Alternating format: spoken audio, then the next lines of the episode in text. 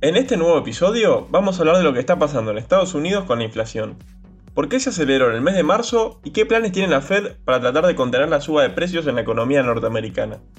Noticias de Mercado, el podcast de YOL Invertir Online. Lo que en un principio parecía que iba a tratarse de un fenómeno temporal, explicado en gran parte por los estímulos monetarios que ofreció el gobierno estadounidense para mitigar los efectos de la pandemia, hace varios meses ya se ha convertido en el principal problema económico para resolver en el país del norte. El martes 12 de abril, la Oficina de Estadísticas Laborales reveló que el índice de precios al consumidor registró en marzo un aumento del 1,2% mensual. El dato no solo fue elevado, sino que reflejó una aceleración respecto al 0,9% informado en febrero.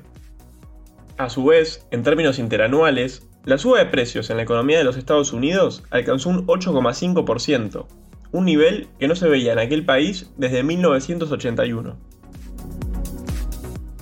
El motivo por el cual Estados Unidos está con un nivel de inflación tan elevado se explica en gran parte por las políticas acomodaticias que tomó el Banco Central de aquel país durante la pandemia.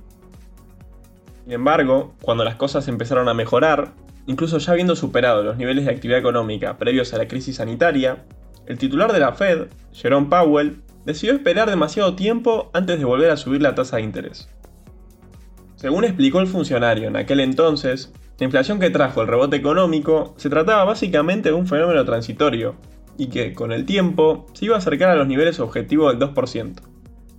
No obstante, a pesar de las estimaciones alentadoras de la Fed, las cosas no salieron como estaba previsto y la aparición de otros factores, como la contundente suba de los precios del combustible a nivel mundial, terminó impulsando la inflación aún más. Además de todo esto, por si fuera poco, el inicio de un conflicto bélico entre Rusia y Ucrania provocó una disparada aún más acentuada en el precio del petróleo, que llegó a dispararse hasta casi 140 dólares por barril, su nivel más alto desde 2008. Este último imprevisto le ha generado varios problemas a la Fed, en relación a cuál sería la mejor forma de actuar para tratar de frenar la inflación, pero al mismo tiempo no espantar a los mercados financieros. Siguiendo con la Reserva Federal, que finalmente decidió subir la tasa en la pasada reunión de marzo, también dejó entender que, a partir de ahora, la entidad aplicará una política más agresiva en torno a la suba de tasas.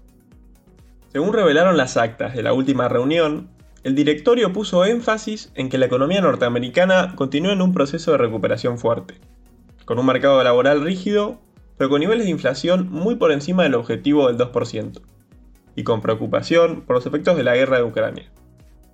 Estas preocupaciones se centraron principalmente en los efectos que el conflicto bélico tiene sobre las cadenas de logística y los precios de los commodities, agregando aún más presión sobre la inflación.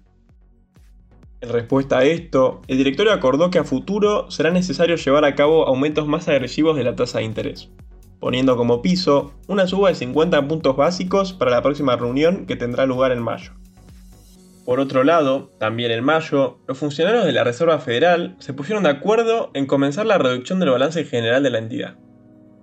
Para llevarla a cabo, los miembros del directorio vieron como una posible estrategia vender mensualmente unos 35 mil millones de dólares en hipotecas y unos 60 mil millones en bonos del Tesoro.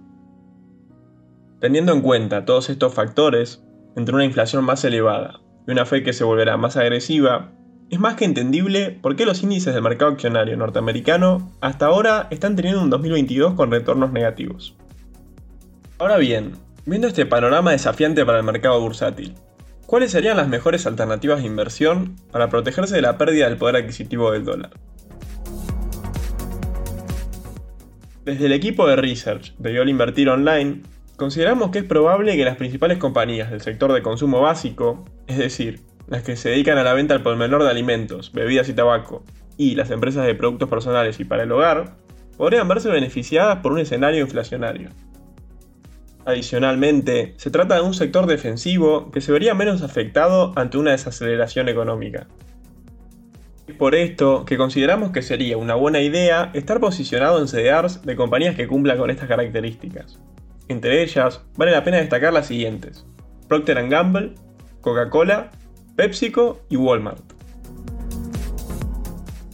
Por otro lado, para los interesados en una alternativa de renta fija o bajar participación en renta variable, podría ser una buena idea tener exposición en algunas obligaciones negociables.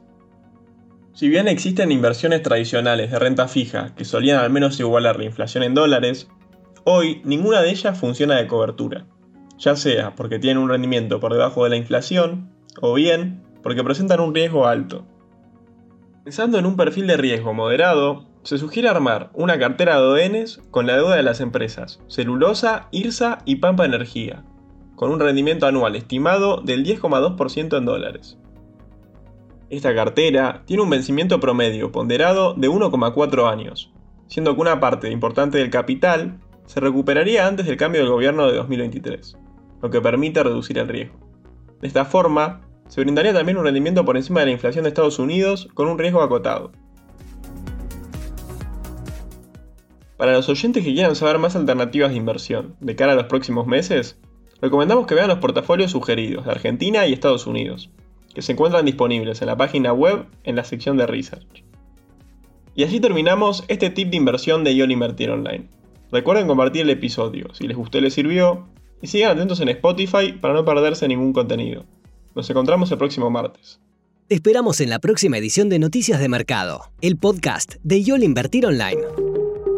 Para más información visita nuestro sitio www.invertironline.com y encontrarnos en nuestras redes sociales.